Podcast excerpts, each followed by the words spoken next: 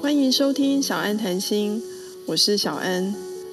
星盘与我们的个性、命运息息相关，占星没有那么困难。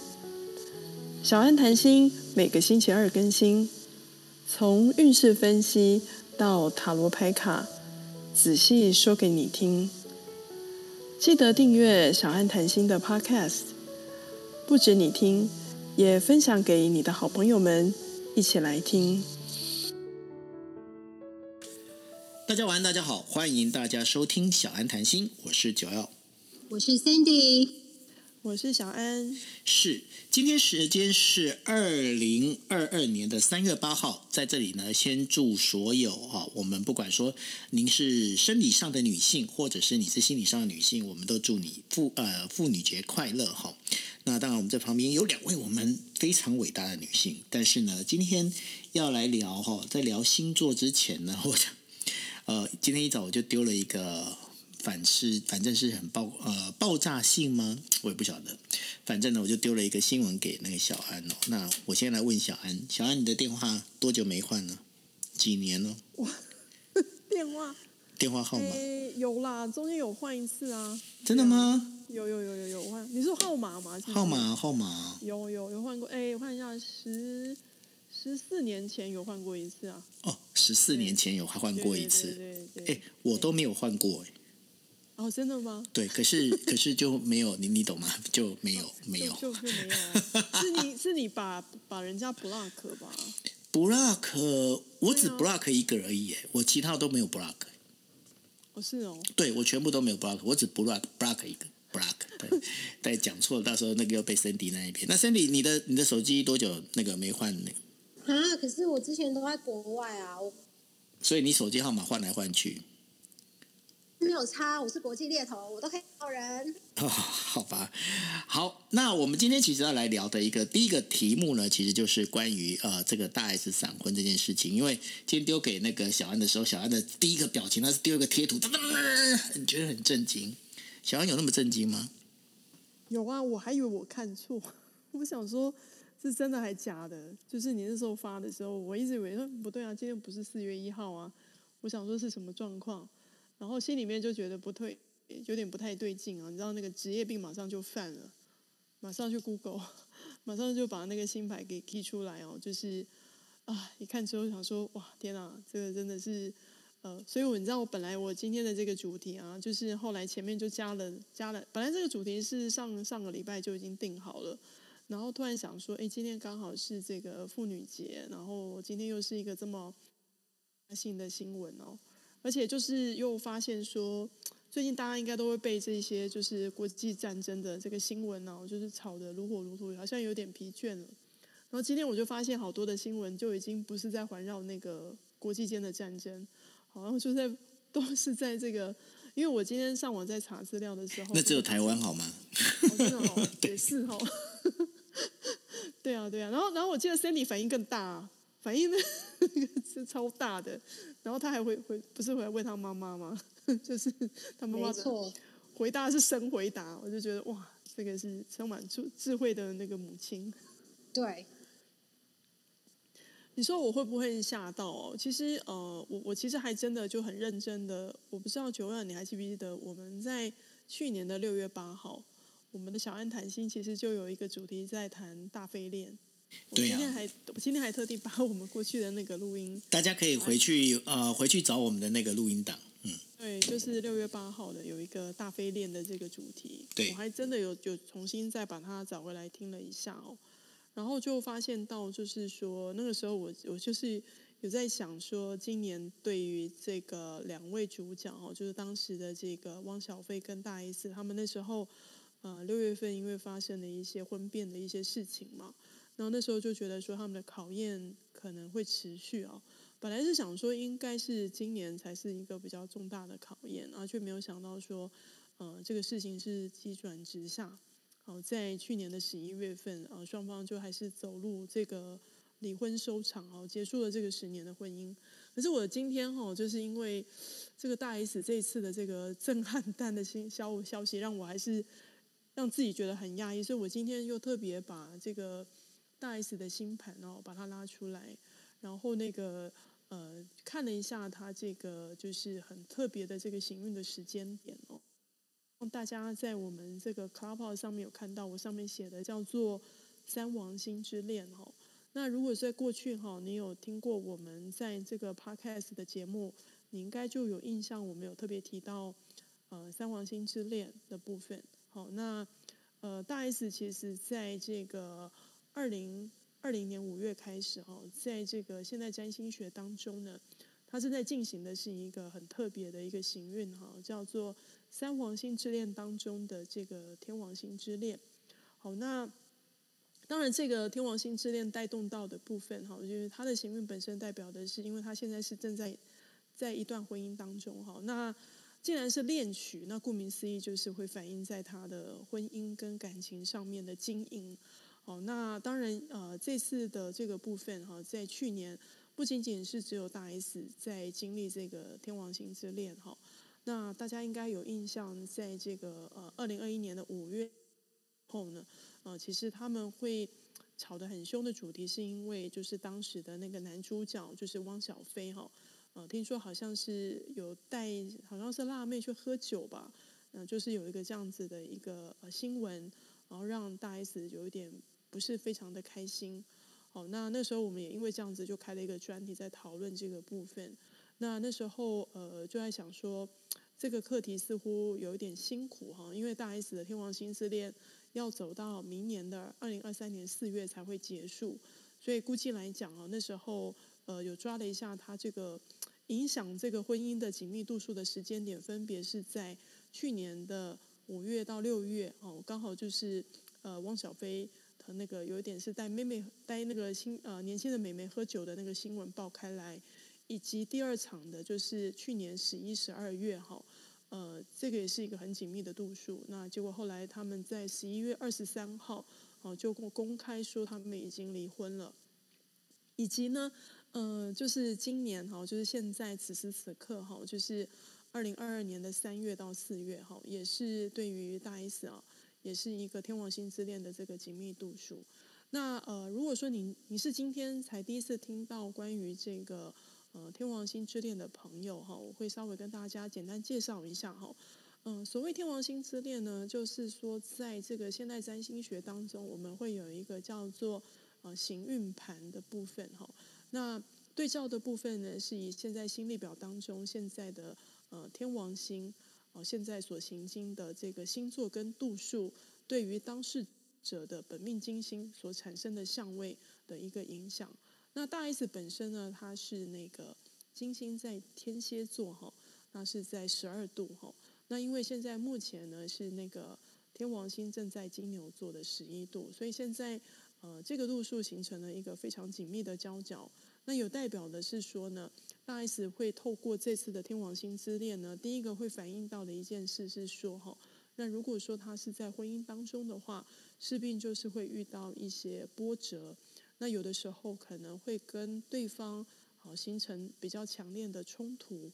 那如果说对于一个呃恢复单身的，好像大 S 现在哦是恢复单哦，应该是说前阵子恢复单身的情况之下呢，那天王星之恋我常常就会形容是说，它就是一个非常闪电啊，就是呃一个非常快速发展的恋情。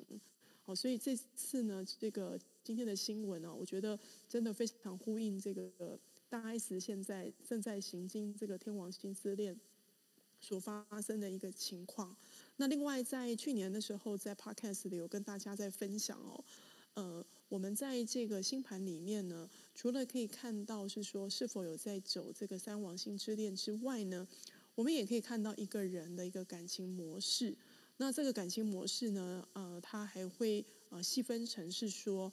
呃什么样的人是天王星人？什么样的人是海王星人？以及什么样的人是冥王星人？好，那呃，以这个大 S 他的星盘的一个格局设计，好，它是一个金天合相非常标准的天王星人。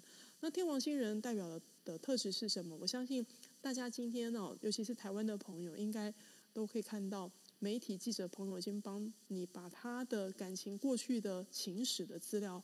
整理得非常非常的清楚哈，那你甚至会发现是说，呃，他这次的闪婚，其实很多人都不会觉得很意外。为什么呢？因为当年哈，他跟汪小菲的这个结婚呐、啊，其实也是非常的闪电哈。我这边看到的部分是说，好像也是没有花几十天的时间哈，有些是写二十天，啊，有些是写四十九天，好，也是非常闪电的结婚。那当时汪小菲跟大 S 的这个相遇啊，不仅仅是姐弟恋之外哈，那其实刚好汪小菲那时候在走的是一个非常舒服的天王三分相之恋，所以也造就了这这一对啊这对情侣最后就是顺理成章成为夫妻。那但是因为这次哈这个天王星之恋的这个相位本身呢，啊代表的是说他们有可能在婚姻当中必须要面临一个很大的考验，而且呢，因为本质上来讲，大 S 她本身就是一个金天合相格局的天王星人。我们说天王星人的特质是什么哈？那这个就要从在这个星盘当中哈，我们常说的天王星会跟一个星座是非常有息息相关的哈。这个就是我们世俗常会说他们是一群外星人的水瓶座来去谈起。好，为什么很多人都会觉得水瓶座的人会是很外星人呢？因为会发现到一件事，他们常常会去做出很多人很讶异的事情。甚至会做出一些在社会无法去期待，好，或是说，呃，突然会发生一些，就是说反社会啦，好，或是说他可能会去彰显他自己的自由，跟他想做事情的这个呃表现。所以你会发现说，哈，大 S 这次的这个闪婚呢，很多的记者、媒体朋友都问到，呃，周围的亲朋好友之外呢，呃，也有人看到是说他有在描述那个。啊，大 S 这个闪婚的过程，包含九二刚刚一开始问我说：“哎，那个我有没有换过电话？” 就是，嗯、呃，也因为就是，嗯、呃，这个大 S 这次是跟那个谁啊？我每次都把他的名字都怕会念错哈。那个我直接就说，就是那个酷龙的那个成员哈。呃，他这次为什么会就是突然决定是跟他闪电结婚？起源是在于就是，呃，一通呃，应该是说。一通就是呃二十年都没有改变的这个嘛，然后呢就促成了一个这样子的缘分哈，然后呢呃实际上来说哈，大 S 其实过去曾经就是跟这位韩星啊曾经谈过恋爱，那只是说刚好这次遇到这样子的一个时间点，刚好大 S 恢复了单身，而且而且呢就是不仅仅是说大 S 她自己正在经历天王星之恋哦。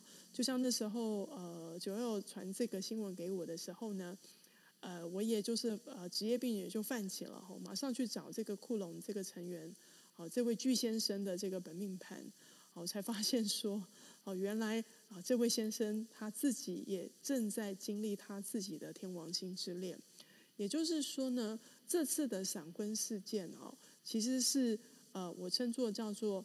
两段天王星之恋的双轨并行所发生的一个格局，加上呢，大 S 本身是一个呃，我们常会说的，他是一个很会做自己、不在乎世俗眼光的天王星人哦，所以会在一个这么快速的情况下哈，就是决定他的终身大事。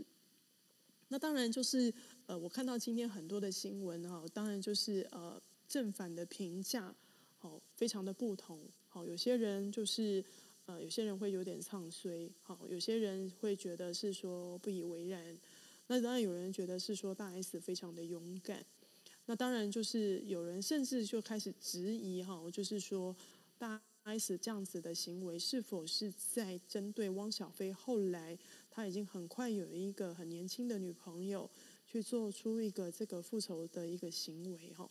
那其实我是会觉得是说，这个还是回到之前在去年在谈三王星之恋的时候，我想说给大家一个观点哈，就是这是我自己个人的观点。我觉得其实艺人的婚姻其实还蛮辛苦的哈，就是一直都要被呃别人放大检视哦。那当然就是也不得不承认，大 S 她这一路走来真的不太容易。好，那对于一个才刚失婚的一个女性哦，那她能够很勇敢的再去做出一个。非常快速的决定哦，我相信本身来讲，她自己也是面临了一个很大的挣扎。那当然，因为在这个行运的带动当中呢，我之前在过去哈遇到这个有在走天王星之恋的朋友，其实其实我都会提醒大家哈，就是如果我们在经历这样子比较特殊行运的时候呢，其实有的时候是必须要建议自己就是要多三思，好多冷静，因为通常在走这样的行运的时候，有的时候你做出的决定，呃。不是说你会失去理性，而是你可能会被这样的行运所牵动。那行运它是会过去的哈。以呃天王星之恋来说，它算是比较快的哈。大 S 在二零二零年的五月正式进入这个天王星之恋的时间表，那预计会在二零二三年的四月好会脱离度数，也就是说，他的这个情感模式哈。呃，会受天王星之恋的影响，预计会在明年的四月份会告一个段落。那通常我们都会说，好像这样子的天王星之恋，它如果脱离度数的时候呢，它会很明显的反映到的一件事，就是一个非常热情、很激情的一个情人，他就会突然的恢复理智，好，恢复理性。好，我记得。呃，之前哈，就是有一个朋友有跟我分享哈，就是他那时候在天王星之恋的时候呢，啊，就突然嫁给了一个就是小他十多岁的很年轻的丈夫，可是就真的在这个天王星度数离开的时候呢，有一天他睡觉醒来，好，他呃起来的时候看着他身边的老公，他突然就觉得很纳闷，是说，嗯，我当时怎么会嫁给他？好，然后他就觉得是说，难道我是晕车了吗？还是我晕船了吗？好，所以很多时候像这种呃天王星的这种恋曲啊，也常会发生说，当这个行运过了之后呢，呃，这对情侣可能会恢复了理智，然后最终可能呃回归到一个感情的平淡。那这个时候反而会是在感情当中呃进入到最大的考验。那当然，因为呃大 S 的这个天王星之恋是在。明年的二零二三年四月结束哈，那大家应该有印象，我刚刚还有特别提到是说另外一个男主角哈，大家可能不太熟悉，具俊晔，对对对，他的名字好特别，因为叫具俊彦先生哈。那他本身是这个太阳在处女座的啊一个很有才华的艺人，不过他的金星啊是落在这个狮子座的十五度啊，而且呢，我看了一下他的。呃，星星盘的相位哈，他是一个很典型的土星爱人的格局。好，什么叫土星爱人呢？我们刚刚有说哈，就是大 S 是天王星人哈，就是呃是很典型的，在爱情当中是勇敢的做自己啊。我管他，我现在才刚离婚不到半年，好，我喜欢我就登记结婚。好，这个就是非常很典型的天王星人。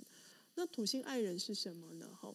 呃，具俊曄的这个本命星盘的金土哦，有一个辛苦的相位，这个代表的是说，这个人他一直都会觉得，能够找到一个合适的爱情，并且顺理成章的进入到这个婚礼的殿堂，是一件非常非常不容易的一件事。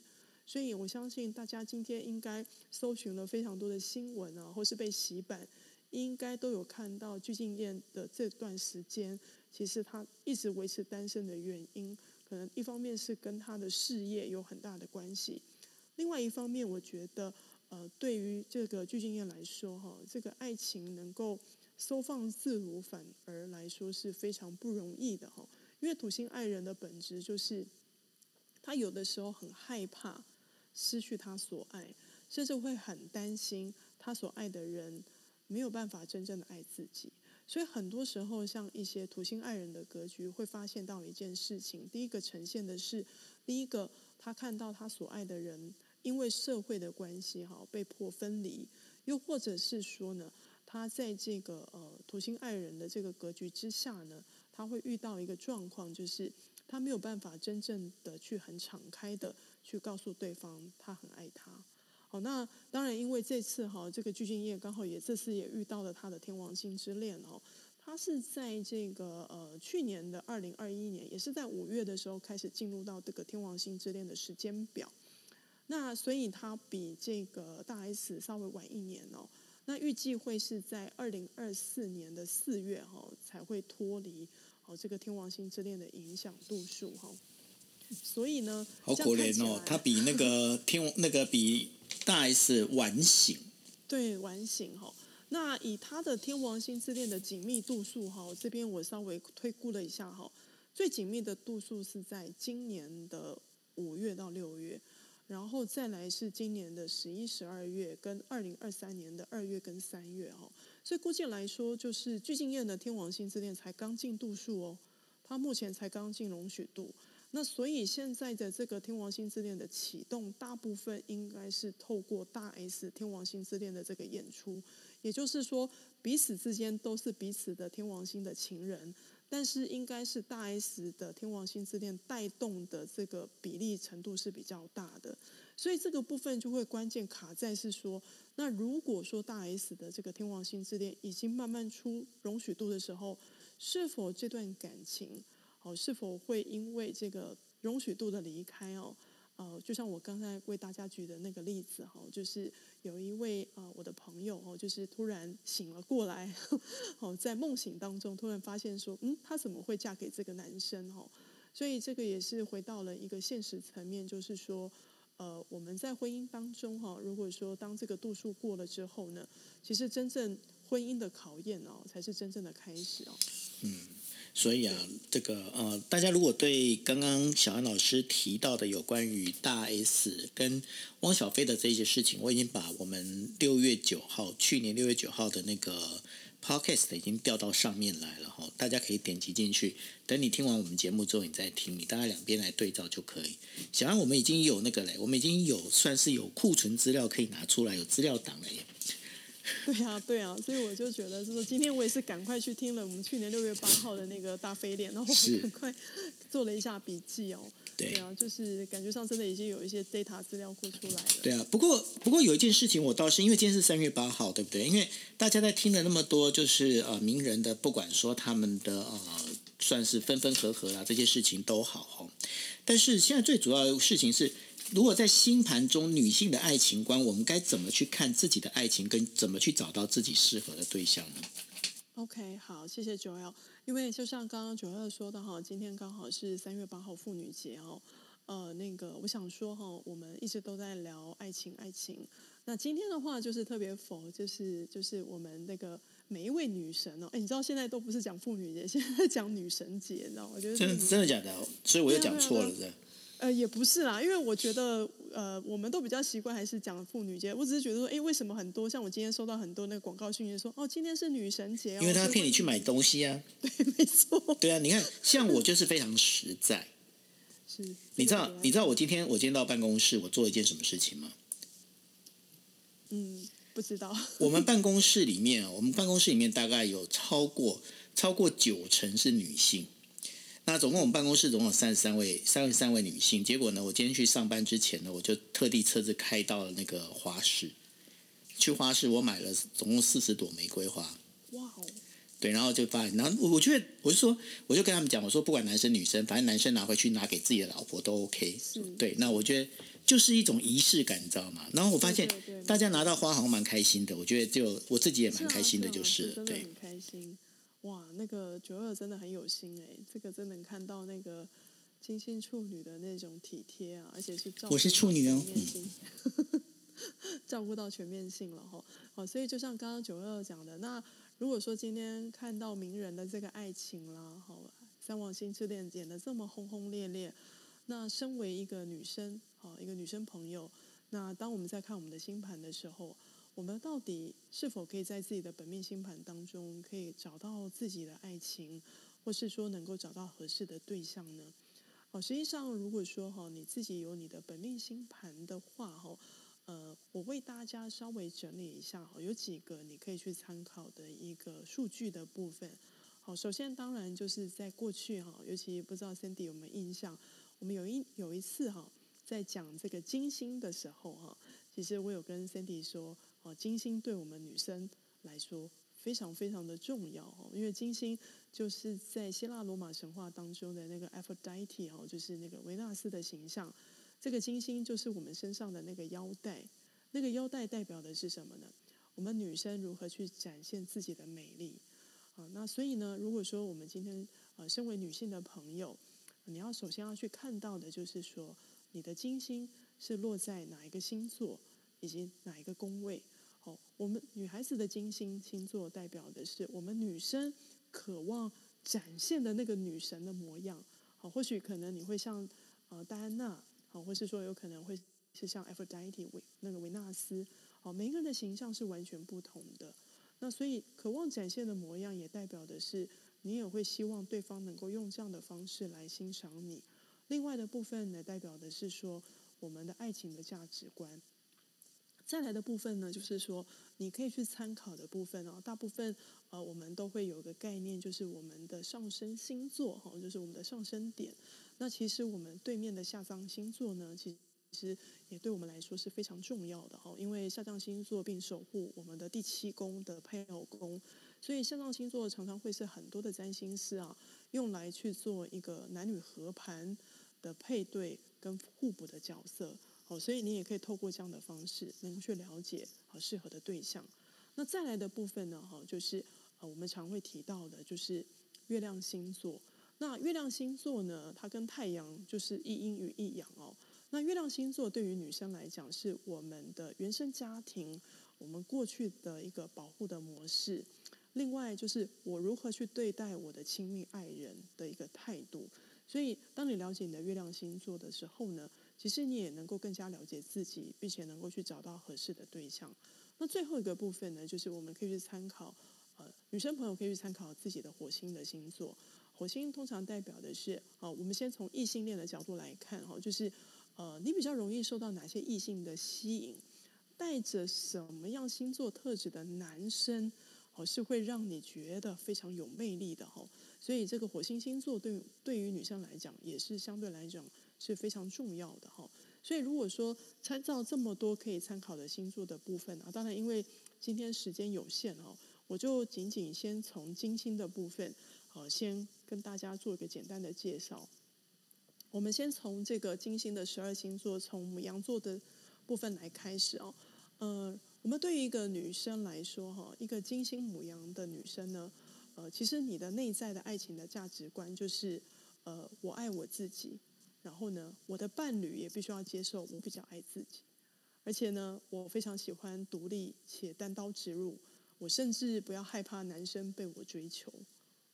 那如果说你是一个金星在金牛的女生，哦，你是你会有一个什么样的一个呃内在的一个肯定呢？就是我渴望稳定的物质生活，好，我需要爱情注入更多的感官层面的犒赏，好，或是说能够跟另外一半心爱的人一起去享受物质的奢华，好，那如果说我是金星在双子座的女生，我其实非常渴望我拥有另外一半能够产生知性的交流，我希望对方能够称赞我的知性。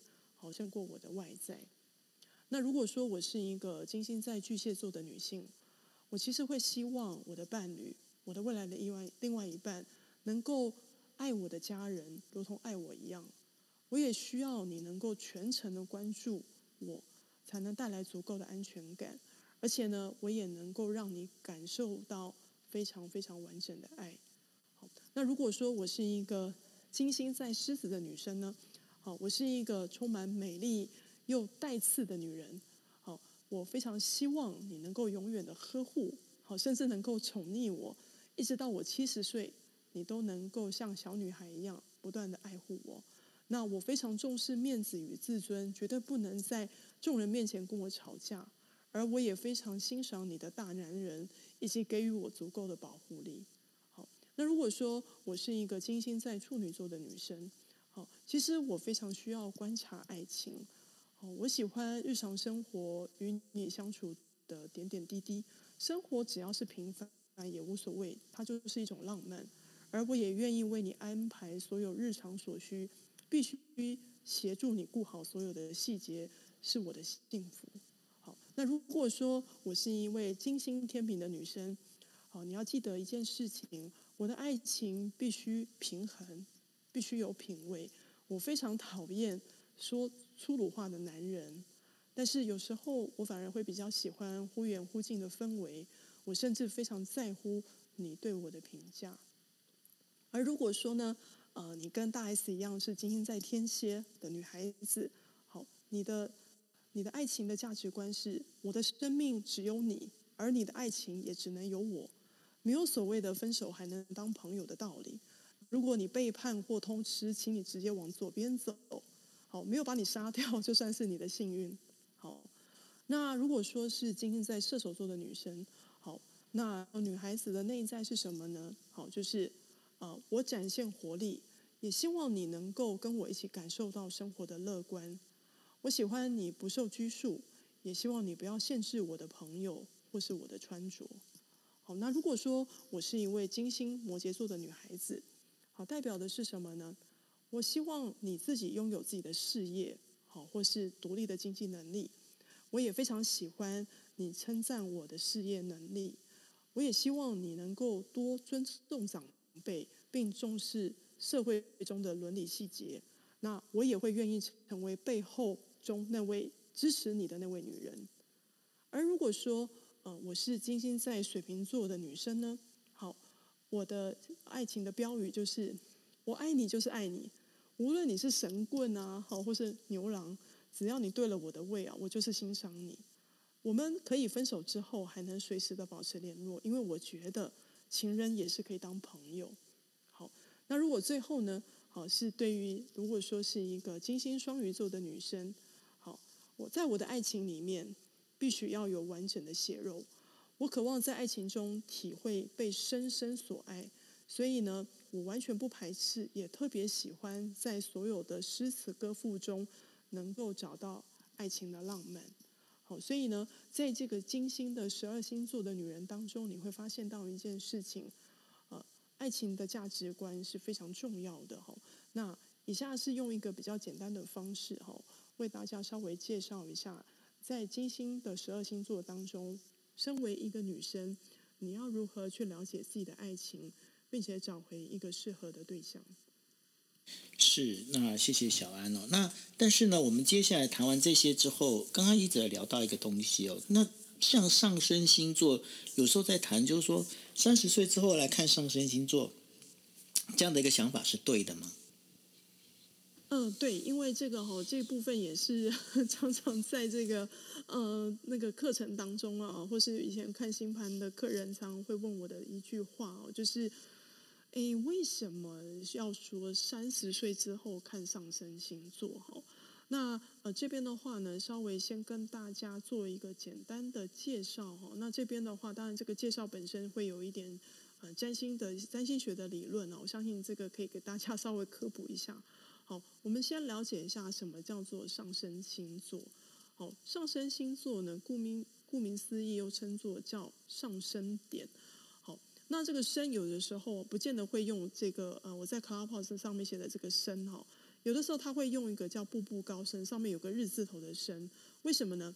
因为所谓的上升上升，好上升点，就是指的是太阳好从东方地平线上升的那个星座，所以我们又称作叫东升点，好东方的东叫东升点，所以上升星座顾名思义就是当我们在出生时间点的那个时刻呢，黄道跟东方地平线的交汇点。从东方看过去出现的星座，这个就是我们的上升星座。那如果说在星盘当中呢，你会看到它会以 ASC 好作为代表。那当然，呃，在这个上升星座当中呢，不仅仅是呃会只有一颗星座之外，哈，它的对面的星座就是我刚才在前面都为大家介绍了哈，你要如何去找寻一个适合的爱情？好，在呈现一百八十度对面的星座。也就是所谓的下降星座，又称作下降点，又是西末点，也就是太阳下山时进入星座的位置。好，那上升星座的重要性是什么呢？我相信，呃，有些朋友应该有概念，或或是听过我在节目中为大家介绍。如果说你并不知道你准确的出生时间，好，那你会发现到。有些内容的部分你是没有办法看到的哈。那首先你的上升星座可能就不太准，好，因为呢，我们通常以平均每一分钟呢，哦，每四分钟，它基本上来说，你的上升星座就会换成一度。所以如果说你刚好介于的是那个在二十九度的边缘的时候，很有可能差个四分钟，你的上升星座呢就很有可能从狮子换到巨蟹。那所以呢，上升星座的重要性就代表的是，我们常会说星盘、星盘、本命盘，就代表的是我们会有一张出生星图。那这个出生星图是因为你在此时此刻的出生时间呢，你会有你的上升星座的出现。那这个上升星座呢，就会出现在你的星盘的左边的第一个位置，它占据了一个非常重要的一个目的的部分，就是第一个。它决定了我们出生星盘的宫位，哦，也就是说，在我们的星盘当中，如果说你现在手上有你自己的星盘，你应该就可以看得到，你一共会划分成十二份的什么呢？十二宫位表。所以呢，决定宫位其实是上升星座非常重要的元素。另外一个部分呢，就是叫做四轴线。好，这个四轴线是什么呢？好，除了我们刚才讲的这个左边的上升星座。跟你对面右边的下降星座之外呢，在我们的星盘当中会有一个上下的一个关系，也就是一个叫做上下左右的部分。好，那我们的左边是我们的上升星座，右边是我们的下降下降星座。那我们的上面呢是什么呢？好，上面我们就在英文的简称叫做 MC，好，也就是天顶的位置，以及我们在我们的下方。以英文简称叫 IC，也就是天底，好，就是底面的底，天底的位置。我们这个称作叫做一个星盘的四轴线。那这个四轴线呢，就决定了所有黄道十二宫，包含你的第一宫、第四宫、第七宫跟第十宫的什么呢？每个宫位的什么宫头跟宫尾。所以呢，这个也就决定了一个人的本命星盘的一个呈现。那当这些四轴线呈现之后呢，这个星盘就会有它主要的逻辑架构。那所以呢，这个星盘就能够完整的去揭露一个人的个性跟他的什么呢？他有可能在接下来会发生的事情。所以呢，上升星座的重要性从这个地方可以看得出来。那另外一个部分呢，上升星座它不单单只是上升星座哦，哦，因为上升星座大家应该就会知道，它是在我们左边。好，第一个的那个呃，就是在上升点的这个位置，那刚好它的位置就是在我们第一宫的一开始哦。那第一宫我们又称作叫本命宫，那它又代表的是，它又是成为第一宫的宫头，好，头尾的头。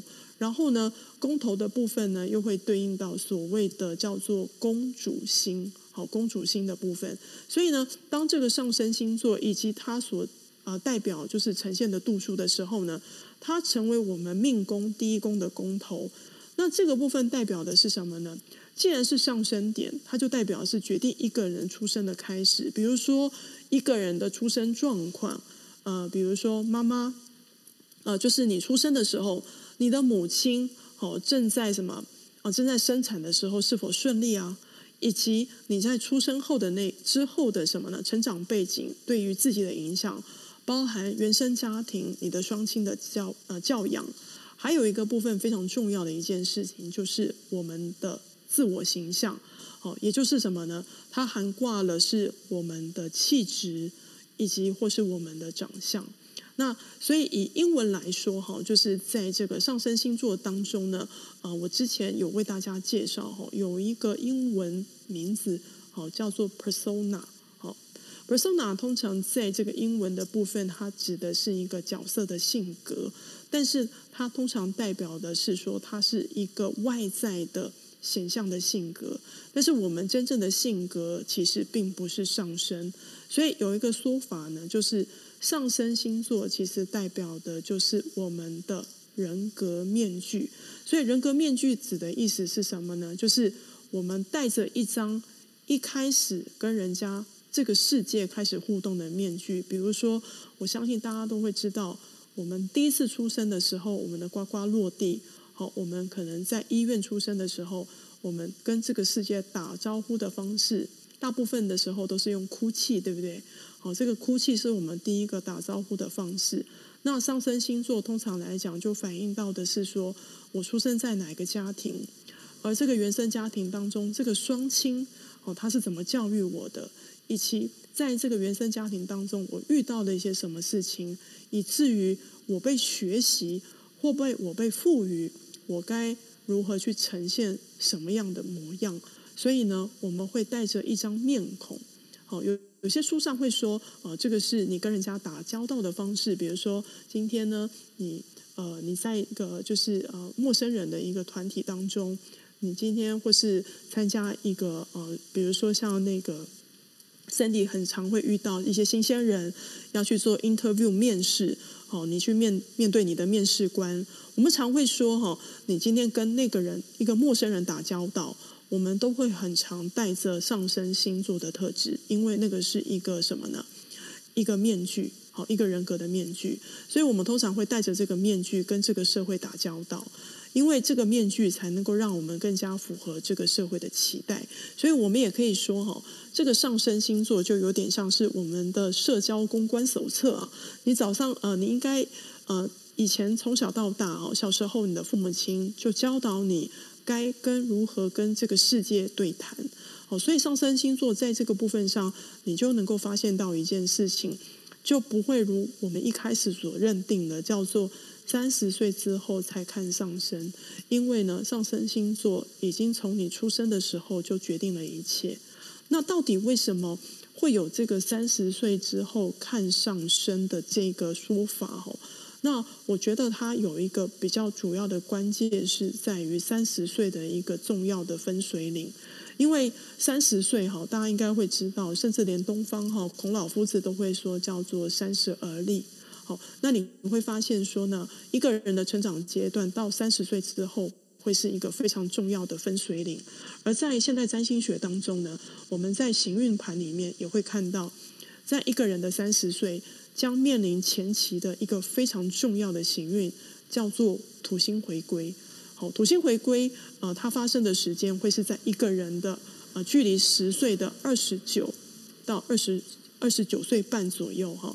那这个代表的是说呢，土星会回到你出生的星座跟宫位，代表这个土星会在你的黄道十二宫绕行一圈。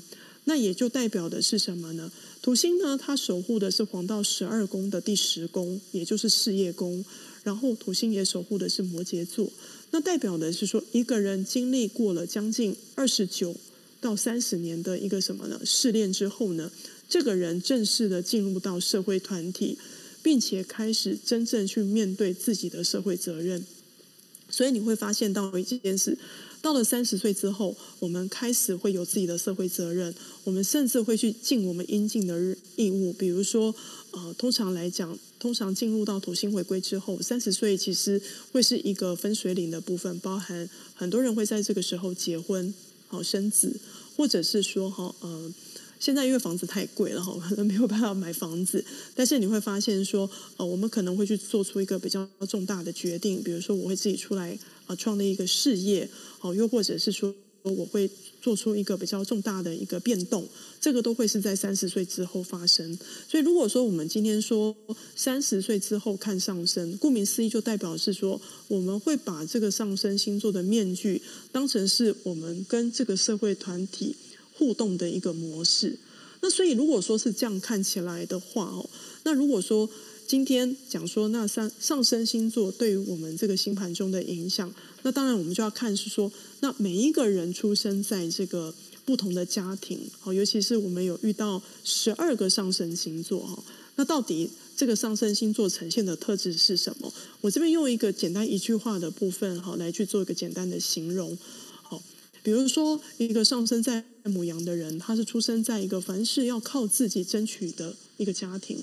那如果说一个人出生在上升金牛，估计来讲，啊，出生在一个物质取向，哦，或是比较重视像精心氛围、优雅生活的一个家庭。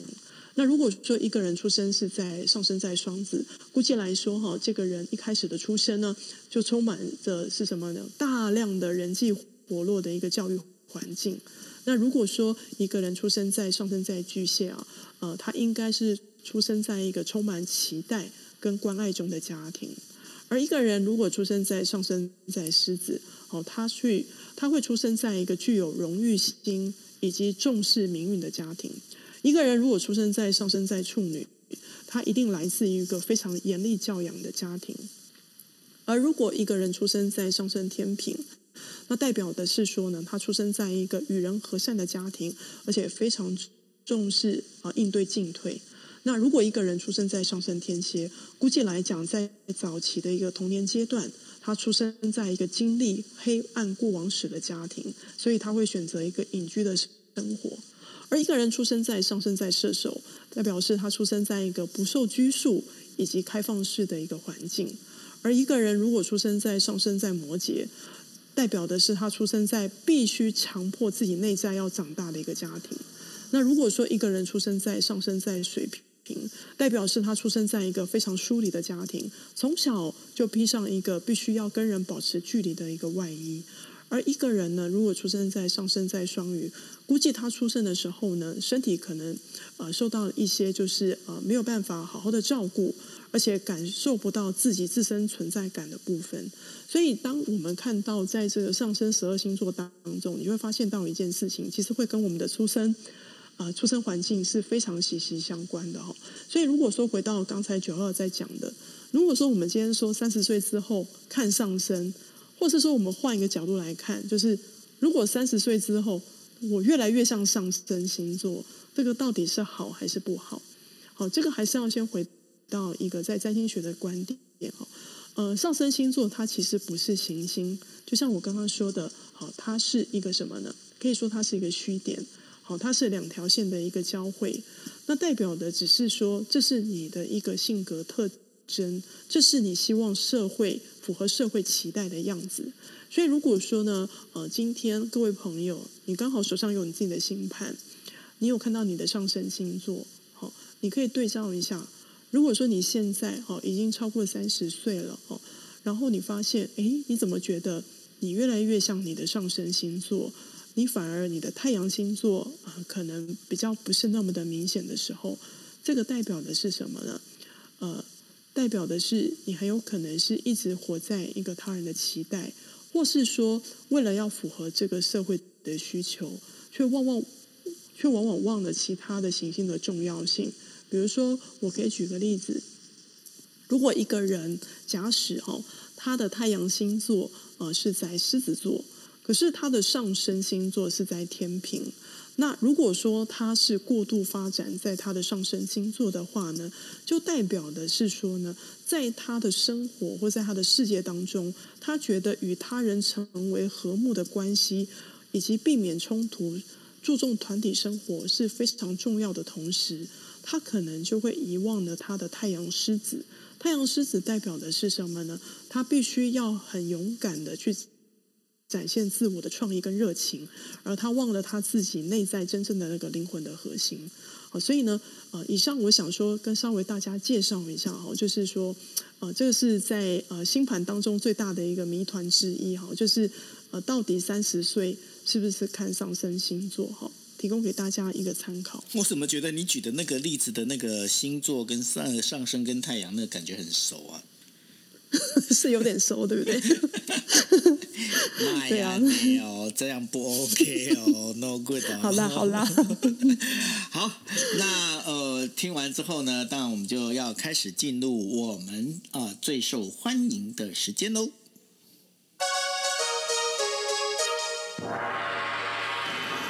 OK，抽卡时间。没错，进入了我们的抽牌卡的时间。那今天呢，要抽的牌卡是什？问题是什么呢？大家听清楚哦。在爱情当中，我是一位一个容易晕船的人吗？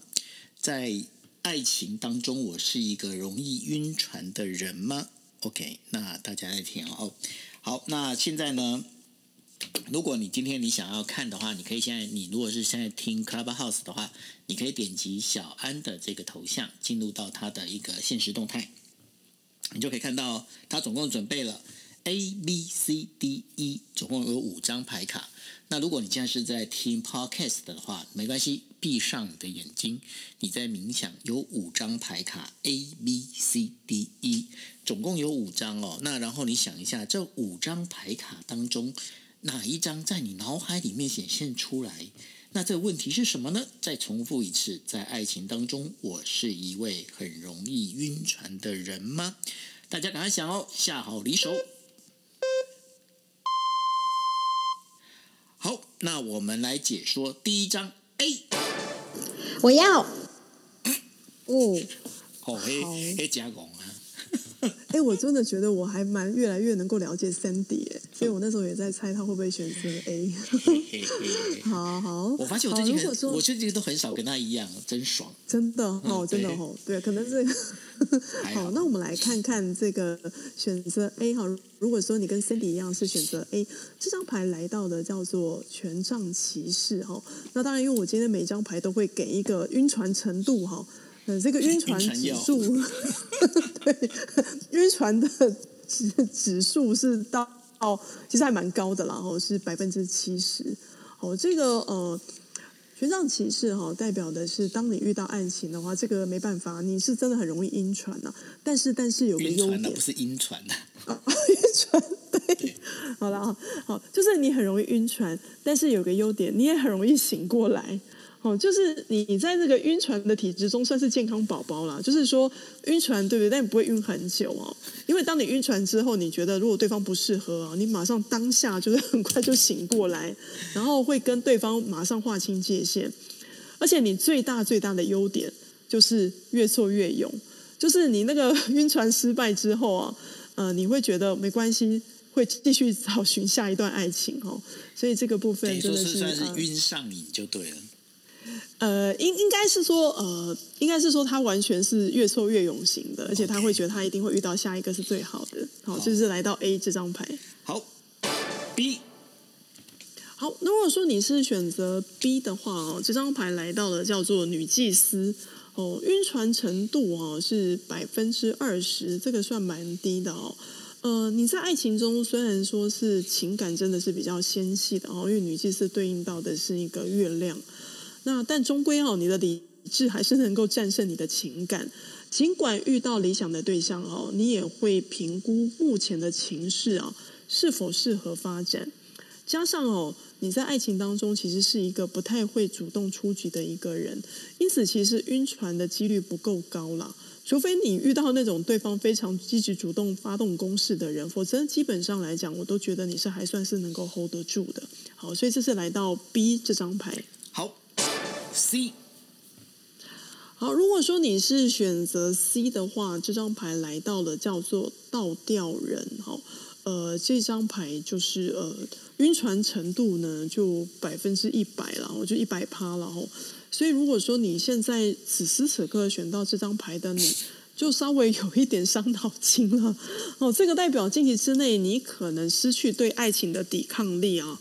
又或者你现在就正处在爱情的晕船期，不仅仅是容易陷入爱情的漩涡当中，也很容易因为爱情而忽略了所谓的面包哦，就是现实的重要性。因为倒吊人对应到的是海王星的能量哦，呃，你一直会很喜欢做梦，也会觉得这个梦是能成真的，因此你非常需要身边有一个人随时拿着这个棒槌来提醒你啊。否则很容易因为对方的爱给你的爱情誓言而昏了头。好，所以这是来到 C 倒吊人这张牌。这一听就不可能是我那个面包对我来讲非常重要。嗯、是 OK 好 D。好，如果说你是选择 D 的话哦，这张牌来到的叫做钱币六。哦，这个晕船程度非常非常的低哦，只有百分之五。哦，这个呃，我我只能说哈，这个指的是说，你似乎在搭乘这个爱之船之前就已经服了晕晕船药了，所以其实你的爱情条件，你会发现到，你必须建构在一个现实或是物质的基础上。这不是说你很爱钱哦，而是你会发现到一件事情，跟爱交爱跟爱情比较起来，面包与现实相对来讲更为重重要。你不会因因为一时的这个困惑而陷入一个迷迷恋当中。你很清楚到一件事，现在生活要要顾啊，所以呢，首先你会先评估啊，这段爱情是否有机会走到终点，好，你才会考虑要不要出手。哦，所以这个是来到 D 钱币六这张牌。好，一，好最后一张呢是一号这张牌来到的叫做圣杯四哈。圣杯四的这个晕船指数呢，其实啊、也不高，也不算低啦，它是百分之四十哦。那指的意思是什么呢？第一个就是你的那个晕船指数大概算是中等啊。中等的意思是说，呃，遇到爱情你虽然会晕脑、会晕眩，但是这个晕的同时，你还会拿捏分寸啊。我觉得这个算是呃，你还算是会头脑很清楚。因为你不会是说一股脑就整个完全付出所有的心力啊，两只两只脚就给他这样陷下去。因为即使哈、哦，你遇到喜欢的对象哦，你会先做一件事情，就是会在旁边先默默的观察。好，那如果说假使这艘船哈，或是这个对象啊，呃，不够努力，或是说如果他不够用心的话哦，他没有办法去影响到你的判断。而且我觉得哈，选择一的这个朋友，现在目前有个优势啊，什么优势呢？就是其实你身边还有其他其他艘船，就是应该前面还有呃，周围应该还有其他的船只可以选择。这是开船公司是吗？就是码头吧，我应该觉得应该是码头。对，所以淡淡水渔人码头大概是这种概念。所以就是你也不会急于一时说一定要晕到这艘船了，因为搞不好你现在根本也在考虑到底要上哪一艘船的甲板。小船、游轮、游艇都可以。对对对。好，所以我觉得这个是你最大的优势哈。所以这是来到这个最后一张牌一，好圣圣杯四的部分。好的，那我们非常谢谢小安哦，小安今天帮我们解说了，就从呃我们在讲的，就从大 S 她的一个闪婚，然后来我们提到的就是因为这个月算是女性周嘛，哦，那你也可以叫女神周。对，那女神周，那女神月啊，在女神月这时候呢，我们在讲就是说，女性该怎么去找到她自己的爱情？那从星座里面该怎么找？那过了三十岁之后，那然后这三十岁之后呢，怎么从上升星座里面去跟自己的这一个呃，不管是说爱情也好，跟未来也好，这些相关的一个命盘怎么去符合？到最后的话哦，就是说你是不是一个在爱情中很容易晕船的人？因为呃，老实讲，晕船。还是可以晕，但是呢，不要太晕。对，太晕的话，其实不是很好了，就是过犹不及都不是一件好事哦。OK，好，那呃，我们今天的节目就到这一边，那也谢谢大家的收听哦。那小安，你这边还有没有什么跟大家补充的呢？OK，好，呃，我觉得透过这次的这个主题，包含最后的这个题目啊，我想让大家知道一件事情，因为最近刚好是这个双鱼能量很强的这个月份哦。当然，我们都会觉得我们在这个现实生活当中渴望一些一丝的浪漫。那就像刚刚九二讲的，其实晕船也无所谓，但重点是在于晕船之后哦，就是我们该怎么去面对我们的生活。